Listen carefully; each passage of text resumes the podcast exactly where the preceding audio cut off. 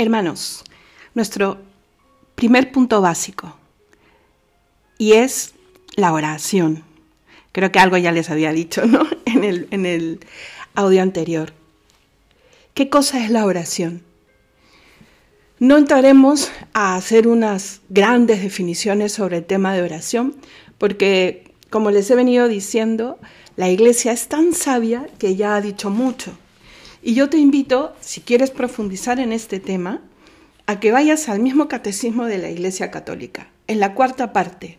El catecismo está dividido en cuatro partes geniales, ¿no? que nos van enseñando qué debo creer en la primera, qué debo celebrar en la segunda, donde están los sacramentos y donde hemos sacado mucho para la semana anterior, cómo debo vivir en la tercera, donde está toda la moralidad cristiana, a partir de los mandamientos sobre todo, y en la cuarta, cómo debo orar.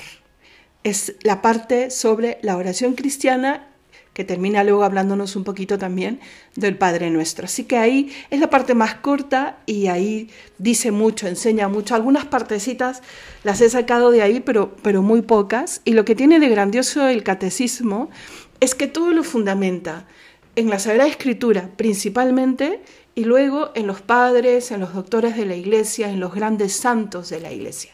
¿Vale? Sagrada Escritura y Magisterio. Bien, creo que todos entendemos cuando decimos que la oración es entrar en intimidad con Dios. Y esto nos tiene que llevar a entender que es un acto muy personal. Estamos hablando de la oración personal. Porque es claro, está la oración litúrgica, eh, por ejemplo, la misa, que es la maestra de las oraciones también, ¿no? que están todo tipo de oraciones comunitarias. Pero aquí vamos a hablar de la oración personal, de esa necesidad que tenemos, muchas veces sin ser conscientes de esa necesidad, de estar frente a Dios, de hablar con Dios. ¿Cuánto, cuánto, sí, como les digo, se habla de oración, pero qué poco se sabe exactamente lo que Dios ha querido con la oración, por qué nos invita a estar en su presencia, qué es finalmente la oración. ¿no? En el punto 534 del compendio del Catecismo de la Iglesia Católica, si queremos comprarnos la versión reducida, ¿no? y también al inicio de esta cuarta parte, la Iglesia mm, se atreve a dar una definición cuando dice que es la elevación del alma a Dios. Entonces, esto nos da una idea importante, hermanos. Está hablando de elevar, ¿no? Y esto nos dice, ok, mira, ten presente de dónde parte tu oración. Parte de reconocer que Él es Dios, que con quien yo me voy a comunicar, porque creo que eso sí lo entendemos todos, ¿no? Que la oración es una comunicación, por decirlo de alguna manera, ¿no? Entre dos personas, con quien yo me voy a comunicar es con el Dios de todas las cosas, con aquel que es lo más bello, lo más bueno y lo más verdadero que puede existir, que existe desde siempre. Voy a entrar en comunicación con Él. Por eso es algo maravilloso. O sea, ¿cómo es posible? Nos tendríamos que preguntar primero eso. ¿Cómo es posible? Segundo, no va a ser sencillo en un primer momento, porque entran en, juego mm, varios elementos para poder comunicarme con Él. Y tercero, lo tengo llevado en el alma. Decíamos eh, la semana anterior cuando hablábamos del bautismo sobre todo, que hemos sido hechos por Dios y a Dios tendemos. Cuando hablamos del matrimonio, decíamos que el Señor nos ha creado a su imagen. Todo esto genera en mí una, el saberse atraído por su creador porque Dios nos crea para un fin. Y si ese fin es amarle, pues nosotros estamos no solamente invitados permanentemente, sino que estaremos permanentemente atraídos por Él. Y cuanto más purificados del pecado y de las consecuencias del pecado, más escucharemos, más experimentaremos esa atracción, ¿vale? Entonces, ese es el punto de partida. Dios, Dios que me invita a la oración, es Él el que llama, Él que es el Todopoderoso y que deberíamos ser nosotros los que suplicamos y suplicamos y suplicamos, es Él el que toma la iniciativa. el que nos dice, aquí estoy, aquí estoy. Quiero escucharte, quiero bendecirte, quiero hablarte. Entonces la oración entendámosla como elevación del alma a Dios. Y, y porque es la elevación del alma a Dios y porque es llamada de Dios, es un don de Dios. ¿Me dejo entender? Don es regalo. Entonces es Dios. Él no gana nada porque nosotros nos acerquemos a la oración, nada en su ser, ¿no? En su naturaleza. No le vamos a sumar nada a su ser. En cambio, por el, por el contrario, nosotros sumaremos muchísimo si pudiésemos ver cómo nos transformamos en la oración, pero Él no, Él gana por el amor, no por su ser. Claro, su ser es el amor, ¿vale? Pero creo, mm, creo que me dejo entender. O sea, Él gana porque nos ama y el que ama se, entra en esta órbita de necesitar. ¿Cómo puede necesitarme Dios si Él es todo? Porque nos ama. Y el amor siempre será un riesgo para con nosotros los seres humanos. Ya en el cielo no, pero aquí en la tierra somos tan volubles en el amor todavía porque no nos hemos hecho expertos, ¿vale? Entonces, es un don de Dios, es el punto de partida y para acercarme a Él, por supuesto, por supuesto que tengo que elevar mi alma. ¿Qué cosa es mi alma? El alma tiene tres potencias para entendernos bien. La memoria, mi inteligencia y mi voluntad. Y con estas tres siempre mi libertad. ¿Vale? Entonces yo tengo que elevar, ¿no? Tengo que hacer que, que, dejen este nivel eh, humano, por decirlo, terrenal, y, y tratar de ir un poquito hacia allá. Con mi memoria, por eso limpiarla, con mi entendimiento, por eso decir, Señor, tengo fe, pero aumenta mi fe, para poder comprender para poder acercarme a ti que eres la sabiduría, mi voluntad, porque si por mi voluntad fuera, pues dejaría la oración en los primeros dos minutos. Y por supuesto que mi libertad se arrodille frente a Dios. Aquí estoy, Señor, porque quiero y porque puedo, porque quiero querer muchas veces, ¿no? Porque los apetitos sensibles parece que no quieren, pero yo quiero querer y por eso estoy aquí con una determinada determinación. Entonces es un don de Dios. Por eso hay que pedir este don. San Pablo decía, no sabéis qué pedir, no sabéis pedir lo que, lo que os conviene. Sí, no sabemos pedir lo que nos conviene. Por eso necesitamos que nos den pistas. Esta es una buena petición. Señor, enséñame a orar. Ayúdame a que la oración del día de hoy sea una oración fructífera. Que yo pueda comprender que entro en relación con la mismísima Trinidad que habita en mi alma. Desde el bautismo, la Trinidad habita en tu alma. Si estás en gracia de Dios, en gracia santificante, la Trinidad está conectada a ti directamente. Entonces, habla hacia adentro. Como dice Santa Teresa, ¿no? Hacia el castillo interior. Qué bien lo plantea. Por eso los libros de Santa Teresa para entender la oración son una maravilla, porque es maestra de oración. Hablo de Teresa de Ávila. Y ella dice, ¿no? en el centro, en el centro de nuestro corazón habita Dios. Está ahí la Trinidad. ¿No? Y ella dice, y en ese, ese castillo interior está rodeado o tiene habitaciones como si fueran eh, un círculos, ¿vale? Ahí, es un poco Dante, un poco Dante. Este, y, nosotros tenemos que ir hacia adentro, ¿no? Y, esos círculos tienen, o esas, eh, eh, esos lugares, esas habitaciones, tienen como que características. La primera es, es muy externa, muy sensitiva, muy sensual, son las murallas ¿no? de la casa interior. Y yo tengo que ir entrando, entrando, ¿no?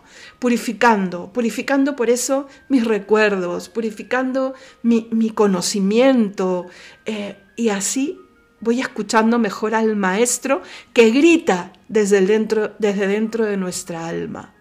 Qué, qué bien lo explica este salmo cuando dice, como busca la sierva corrientes de agua, así mi alma te busca a ti, Dios mío. Tienes sed de Dios, del Dios vivo cuándo entraré a ver el rostro de Dios. Esa sed, ese anhelo son reales.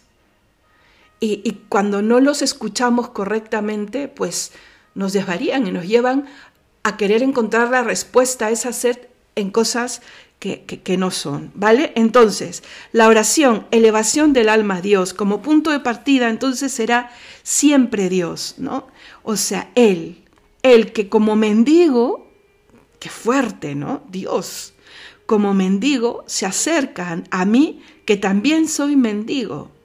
¿no? Soy un, y, y San Agustín qué bonito lo dice cuando dice, soy un mendigo delante de Dios, pero también Él mendiga nuestra presencia. Entonces, elevemos nuestra primera súplica. Al empezar la oración debería de ser, Señor, que oiga, Señor, que hable, Señor, que tenga la fe suficiente para comprender que estás aquí, aquí en mi habitación, donde vaya a hacer mi oración, allá en la capilla, donde estás físicamente presente, está toda la corta celestial, ahí ayudándome a escuchar a Dios. Y se aprende a orar Claro que se aprende a orar. Si aprendemos a hablar, aprendemos a caminar, claro que se aprende a hablar. Por eso, si tú eres padre o madre de familia, qué importante es también que enseñes a, las personas que, que dependen de ti, desde su más tierna infancia, a reconocer cuán suave y también cuán simple es la oración que Dios es Dios, que Dios es grande y que Dios nos ama por sobre todo. Y qué, y qué fácil lo entienden los niños, querido hermano. Cuando tú le dices que Dios, que es inmenso y que todo lo ha creado, te escucha y está ahí para escucharte, uy, hace, hace el ensayo de escuchar cómo piden los niños y te dejan roto, te, sí, entonces, claro que se aprende a orar. Ya, les parafraseaba San Pablo de Romanos 8:26, si quieres encontrarlo, ¿no? No sabemos pedir lo que nos conviene. Por eso viene, ¿quién? El Espíritu Santo en nuestra ayuda. Él nos dirá cómo alabarle, cómo pedir, cómo escucharle. Por eso e, es una manera magnífica de aliarte con el Espíritu Santo para orar, que empezar invocándole. Ven Espíritu Divino, manda tu luz desde el cielo, esa oración tan bonita, ¿no? O sea, y decirle, tú enséñame a orar, enséñame a escucharle, ayúdame a, a esconderme de todo lo mundano para poder entrar en la presencia de Dios. Y, dentro de este punto de que sí se aprende a orar, cuidado, no confundir la oración con, cualquier cosa que hoy en día se llama oración. Hemos empezado diciendo que es elevar el alma a Dios, ¿vale? El punto de partida es Dios, no yo, ni mis palabras, ni una postura concreta, este, como lo, lo propone el yoga. Eh, hoy en día se llama meditación y oración a cosas que no lo son, hermanos, realmente.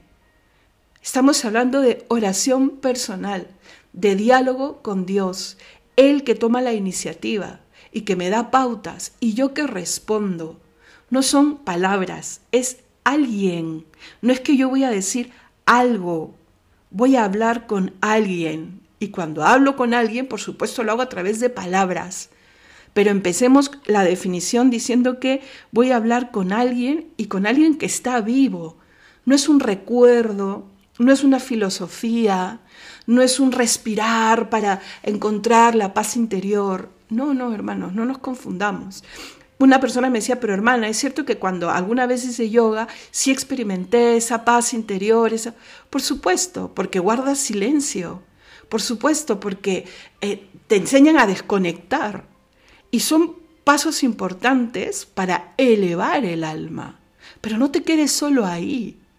La oración no es ensimismamiento, mi silencio, mi recogimiento para encontrarme yo con yo, yo conmigo mismo. Qué triste. No es una relación en donde sí, yo me recojo, yo hago silencio, yo purifico para encontrarme con aquel que me creó, aquel que es la fuente y el fin de toda oración. ¿Vale? Entonces, ¿quién toma la iniciativa? Pues Dios. Es el encuentro de corazones. Pero si Él no se hubiese abajado, yo no podría elevar mi alma. No podría, no sabría hasta dónde elevar mi alma. Él es el que se ha bajado. Él es el que ha hablado desde el Antiguo Testamento, cuando le habla a Abraham, cuando habla a través de la columna de fuego a Moisés. Pero ahora, con Cristo, ya no será pues solo un Abraham o solo un Moisés o solo algunas oraciones que repetir. Tú y yo estamos llamados a hablar con nuestras palabras con Dios que habla, que escucha y que bendice. Santa Teresa dirá que la oración es hablar de amores con quien sé que me ama. Por eso es alguien y ese alguien es quien más me ama y quien todo lo puede. Entonces digámosle a Él, tú Señor, que me llamas a la oración, tú que has cruzado ese abismo insondable que separa el cielo y la tierra, llámame y enséñame a hablarte. Señor, somete mi, mi inquietud exterior para que me mueva la inquietud interior que me lleva a anhelarte, Dios tiene sed de nosotros, Él también. Entonces acerquémonos, a Él y escuchémosle cómo desde la cruz Él ya nos habla de esa sed. Tengo sed, dirá, ahí en la cruz. O cuando se encuentra con la samaritana, Jesús le pide de beber, pero termina hablándole que Él tiene un agua viva que hará que su sed se calme para siempre. Por supuesto está hablando de una sed y de un agua mayores, elevar nuestra alma a Dios. Estamos hablando acá en esta tierra de alma y de espíritu.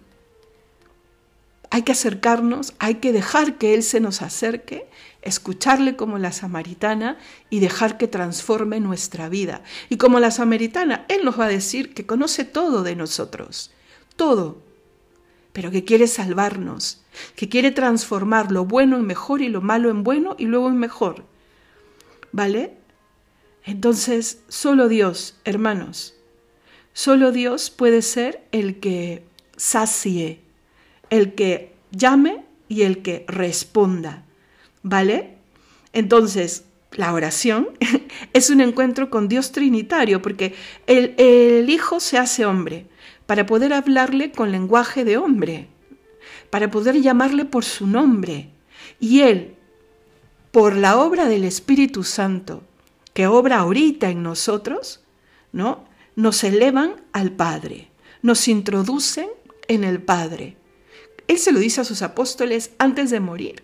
Os enviaré el Espíritu Santo y os dirá qué decir. Y también en la oración. Es el Espíritu Santo el que mueve. Por eso les decía, empecemos la oración pidiéndole a Él que nos lleve a la presencia del Padre. ¿Vale?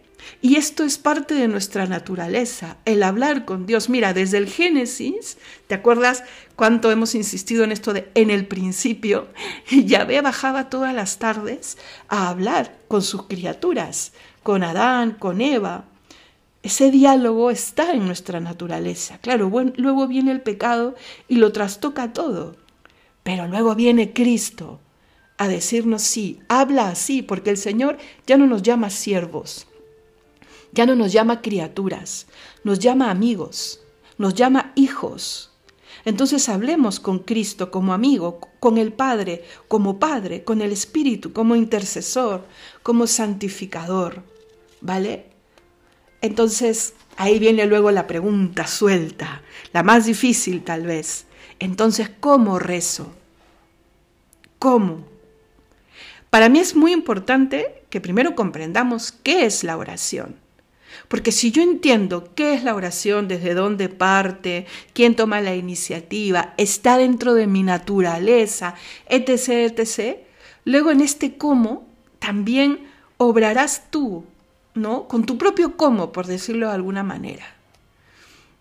Entonces, después de haber profundizado y, como te digo, coge el catecismo, busca buenos audios sobre la oración, hay grandes personajes en un podcast o en, un, o en, YouTube, por ejemplo, para escucharles, ¿no? grandes maestros de la vida espiritual católica. Escúchales, ¿no? crece Y bueno, y ahora en el cómo hay que tener en cuenta primero lo que ya hemos visto, que Dios me llama a ella, eh, porque Él se acerca, porque Él se abaja, como cuando visitó a Marta y María y su hermano, ¿no? Va y, se queda en su casa. O como se lo dice a Saqueo, Saqueo está pues en un árbol entre miles de personas porque era bajito intentando ver con curiosidad a ese personaje, completamente seguro que ni le mirará porque Saqueo era un pecador. Pero el Señor entre toda esa multitud, porque Él lee los corazones, le mira y le dice, baja Saqueo, hoy me voy a tu casa, quiero hablarte y quiero escucharte. Así que a nosotros, que somos más pequeñitos que Saqueo y más pecadores que Saqueo seguramente, el Señor nos dice, con esa misma pasión y con ese mismo amor, hoy quiero estar contigo en tu casa, ahora, dentro de un rato. Claro, y nosotros le decimos, no soy digno de que entres en mi casa, como ese romano, ¿no? Que le dice, no, no entres en mi casa, yo sé que si tú mandas, se curará mi siervo. Pero el Señor dice, yo voy, yo voy.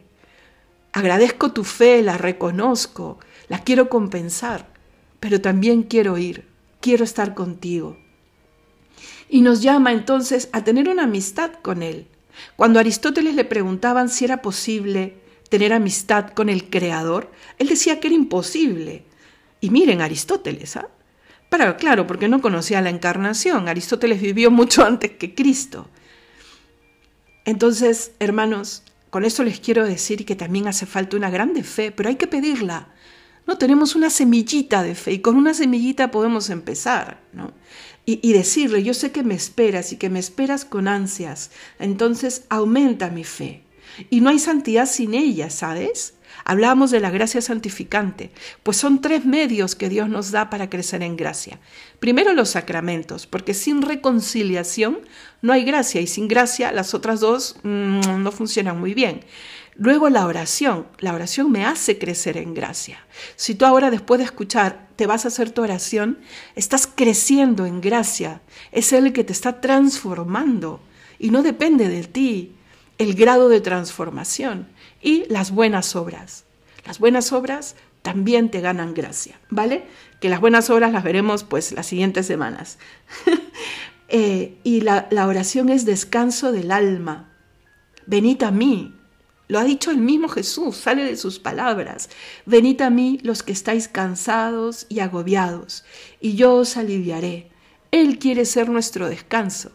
Pero aquí te pregunto, ¿y cuál es tu descanso?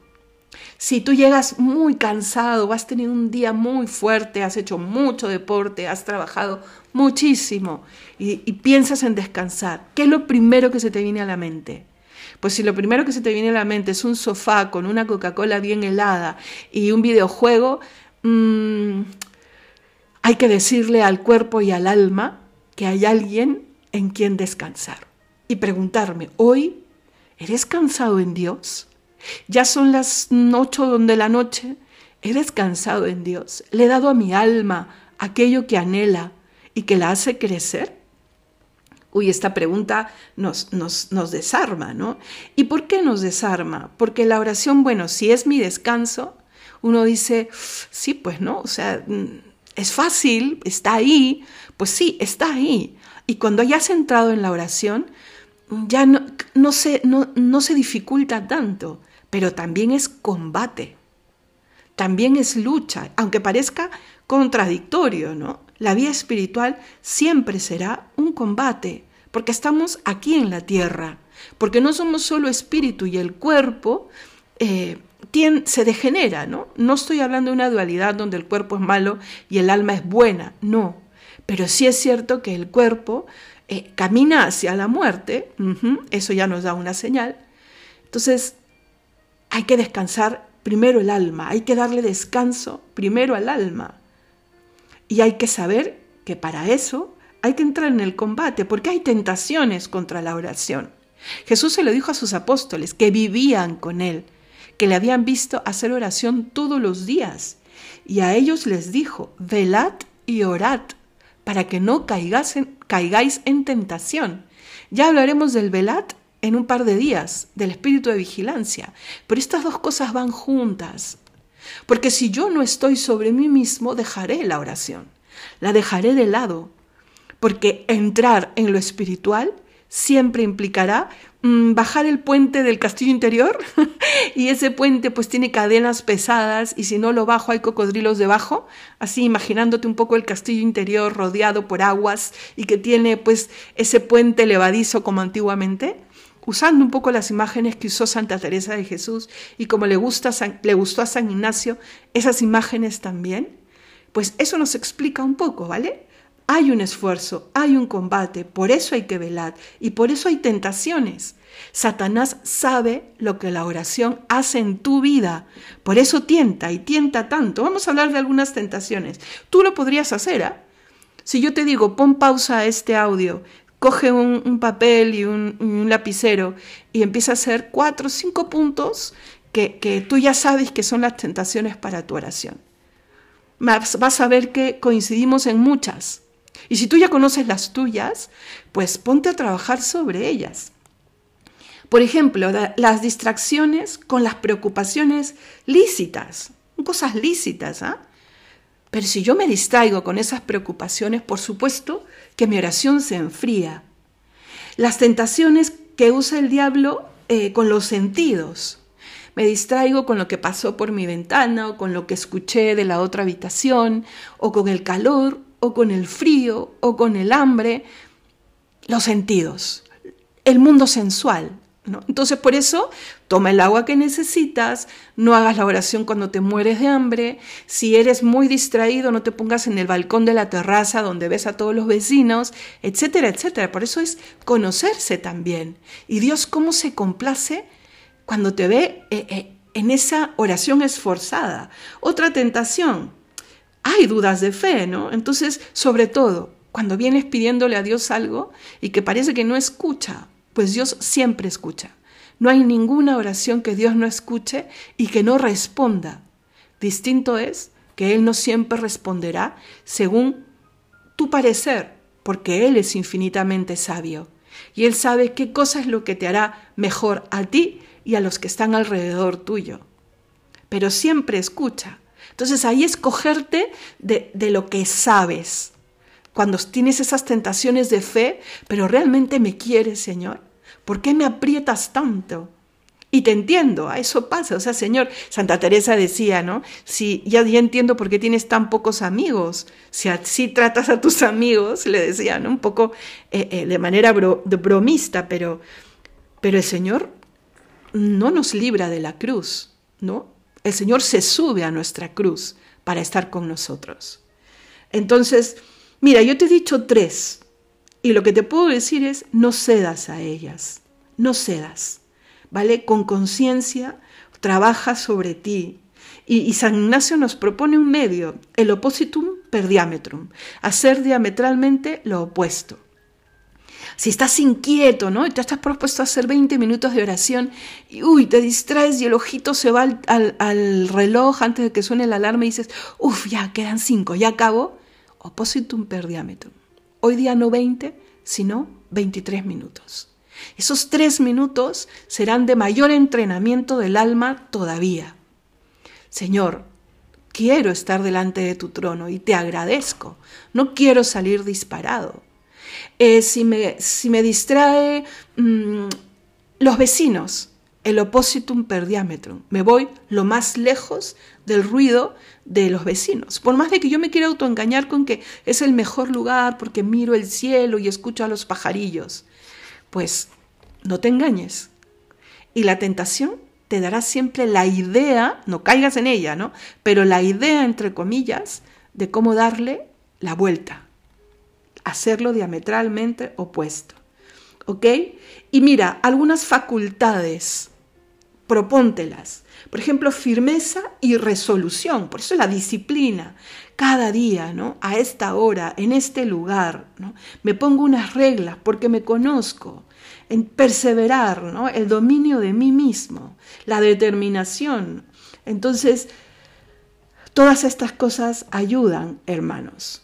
Fíjate, y aquí te digo, ¿no? Te voy a decir cuatro cosas. Fíjate un tiempo, fíjate un espacio, Un medio de lectura, un buen texto para orar, el mejor de todos, la Biblia. Pero al final te voy a dictarnos algunos, algunos este, libros que te pueden ayudar para una buena meditación.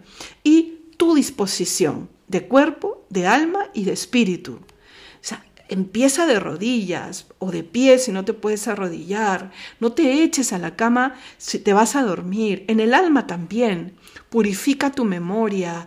Eh, eh, no traigas, pues, es, por eso es tan, tan importante que no entren porquerías por nuestra vista, porque se afincan en tu memoria y vienen cuando no tienen que venir, ¿vale? Y en el alma está la memoria, el entendimiento y la voluntad y la disposición del espíritu ese espíritu que mora en ti. Por eso pídele al espíritu, empezando la oración, que te asista. ¿Vale? Entonces, hay una frase que es hermosa, ¿no? Con la que quiero cerrar esta parte, que dice, que tu gracia inspire, sostenga y acompañe nuestras obras. La oración, que sea la obra más importante del día y que desde la oración yo pueda hacer vida a esto de que Él me inspire, que Él sostenga y que Él acompañe las demás obras del día.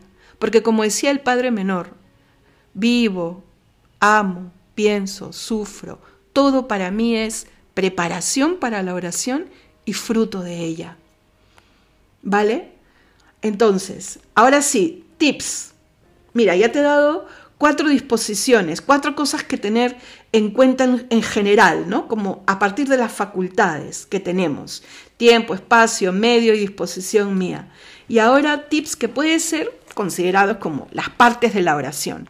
Como te digo, hay muchos medios ¿ah? de hacer oración y después de todo lo que hemos visto hasta ahorita, hasta las facultades, eh, tú puedes armar tu, propia, tu propio camino de oración. Pero yo te voy a dar eh, un pequeño esquema que no es mío, es basado en, como te digo, en los grandes de, la vida espiritual y que un poco acomodando uno, acomodando el otro, a mí me sirven, ¿vale? Que son, pues, primero, primero, primero, el resolverte. Quiero hacer oración. Entiendo que necesito la oración. Eh, entiendo que Dios me llama a ella, que por naturaleza estoy hecha para ella, porque Dios me ha creado para Él y por la salvación de Cristo, esa sed se aviva más todavía. Entonces me resuelvo y para eso me hago hombre de silencio, de modestia y de recogimiento.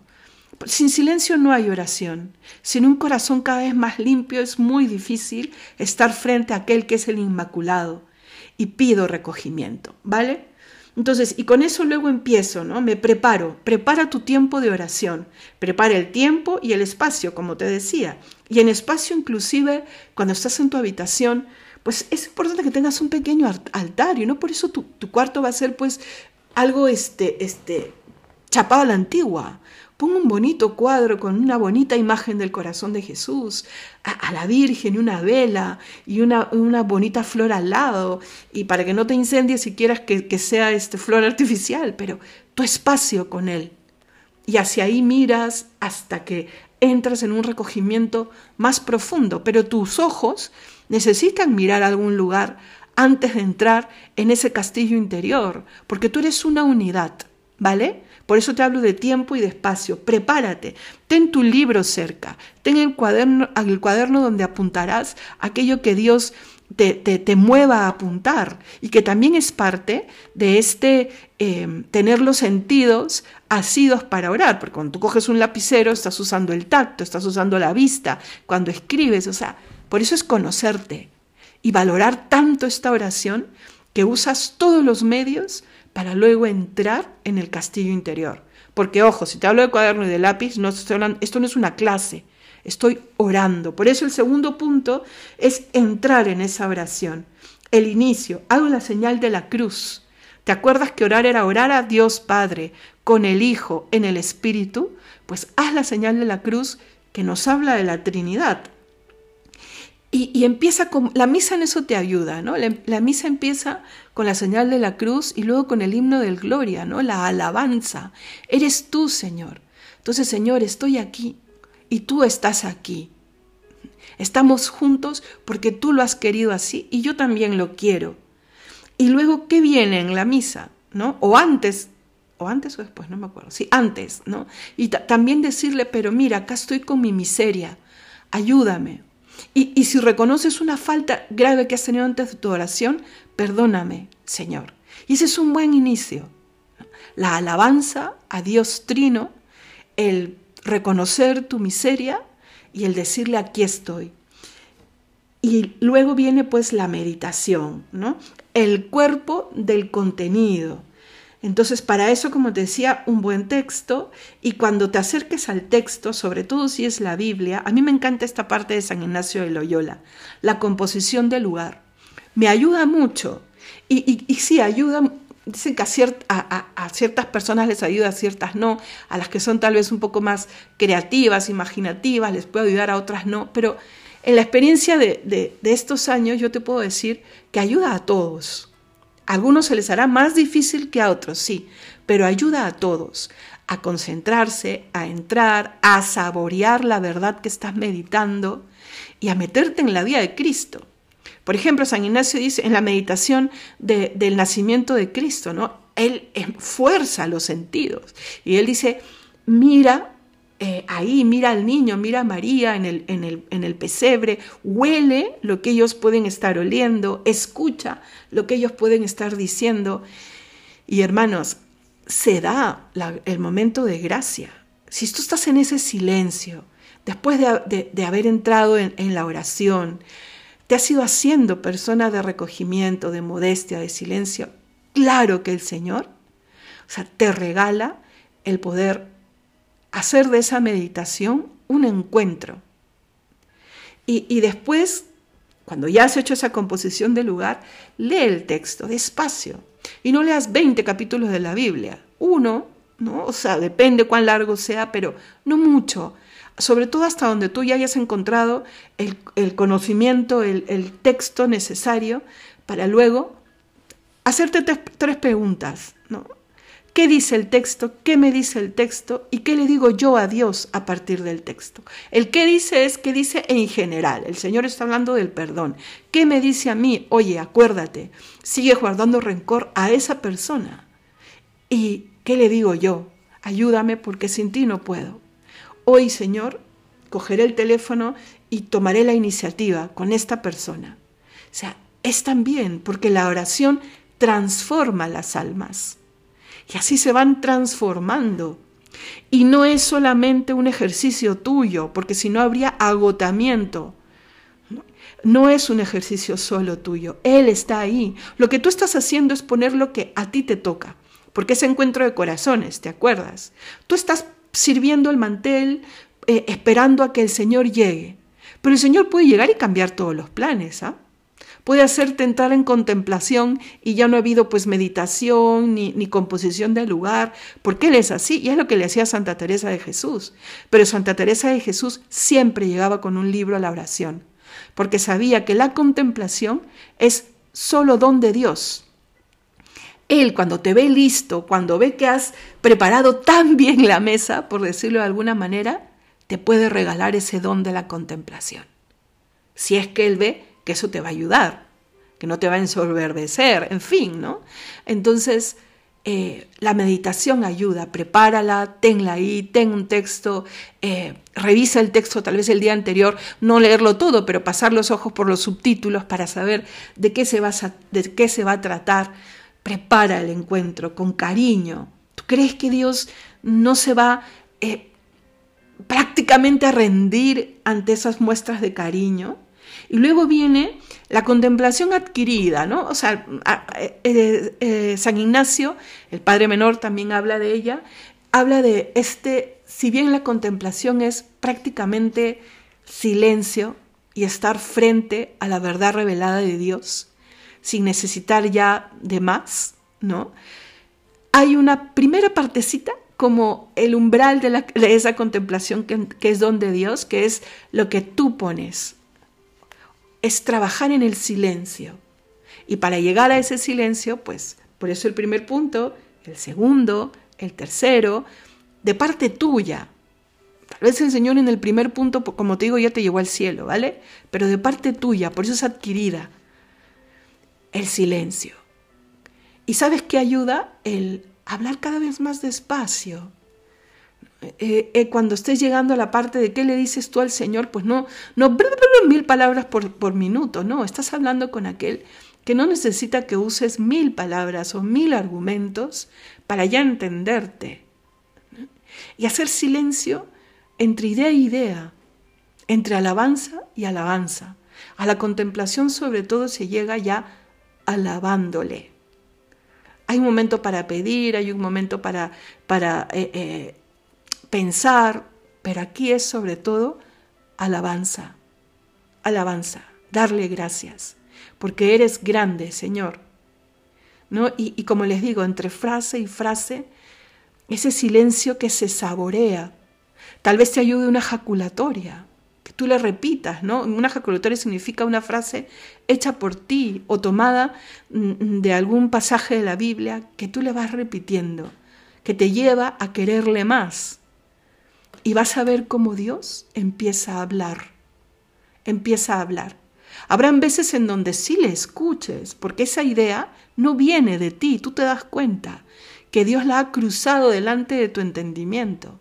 Habrán otras en donde no, lo escucharás, mejor dicho, no serás consciente de, eso que Él infunde en el momento, pero llegará en el momento que más lo necesites. Si tú dices, pero esta idea no vino de mí, pues es que el Señor todos los días ha ido infundiendo su sabiduría en tu corazón, ¿vale? Y aquí, en el punto 3, en el punto 4, en la meditación, en escucharle, puedes, antes, después, hacer uso de un diario espiritual, ¿no? escribir esa idea, esa jaculatoria, eso que le quieres decir. Sobre todo te va a ayudar a volver a concentrarte, a, a fijar en el propósito que llevarás al final. Ayuda, algunos más, algunos menos. Casi, casi estás terminando, pues pide, porque a Él le gusta que le pidan. Él lo ha dicho varias veces. Tú has, Él ha dicho, ¿no? Pedid y se os dará, buscad y hallaréis. Entonces, pídele. Y pídele sobre todo cosas que tengan que ver con tu salvación. Y con tu salvación también puede tener que ver que te, que te dé un trabajo, ¿ah? O sea, no, no, el Señor está comprometido contigo y con toda tu vida. Pide por los demás. Esa oración de intercesión tan maravillosa. Y termina y encaja esa petición con el Padre nuestro. Porque ahí está todo lo que Jesús nos ha dicho que debemos pedir, en el orden inclusive. Y ya llega al final, ¿no? Despídete. Y despídete con un propósito. Señor, hoy esto. Señor, gracias por esto. Por eso hoy tal cosa. ¿no? Y agradecele porque Él es grande. Ha permitido que eleves tu alma hacia Él. Y ya tendrás tú tu manera de darle gracias, así como empezaste tal vez con alguna oración al Espíritu Santo, lo que te ayude, ¿vale? pero que haya meditación y silencio. Meditación y silencio. Eso te asegura una buena y una verdadera oración.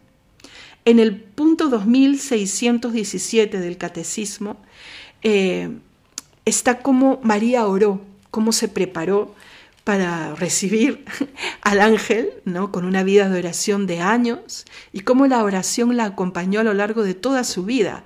Ella guardaba lo que no entendía en su corazón, lo que la sobrepasaba en su corazón, dice muy bien el Evangelio. Yo te animo a que lo leas. El catecismo te lo explicará muchísimo mejor que yo. ¿Vale? Ah, yo tenía el propósito y, es más, he escrito, hecho esquema para que no nos extendamos pero no, no puede más que yo. Así que me vuelvo a disculpar, pero ya no me voy a disculpar por eso, porque ¿saben qué me pasa? Detrás del micrófono me los imagino. A los que conozco con nombre y rostro, me los imagino aquí en mi habitación. Y a los que no, también. Entonces digo, todo lo que a mí me dijeron o me gustaría que me digan, se los quiero decir. Y por supuesto, todo lo que el Señor en su infinita sabiduría, a pesar de a pesar de mi pequeñez, de la pequeñez de cualquier instrumento del que Dios se vale, también y sobre todo infunde porque los quiere y porque les espera también en la oración. Así que los animo, hermanos, a que perseveremos en ser personas mm, de oración y que busquemos ese silencio Y para eso busquemos la pureza de corazón, el librarnos de la bulla exterior, porque hoy en día esa bulla nos persigue y muchas veces es una bulla incluso impura. Eh, por eso es importante pasar por esas barreras, pasar esas barreras de, que nos separan del silencio interior antes de entrar en oración. Que Dios te bendiga y nos encontramos el día de mañana.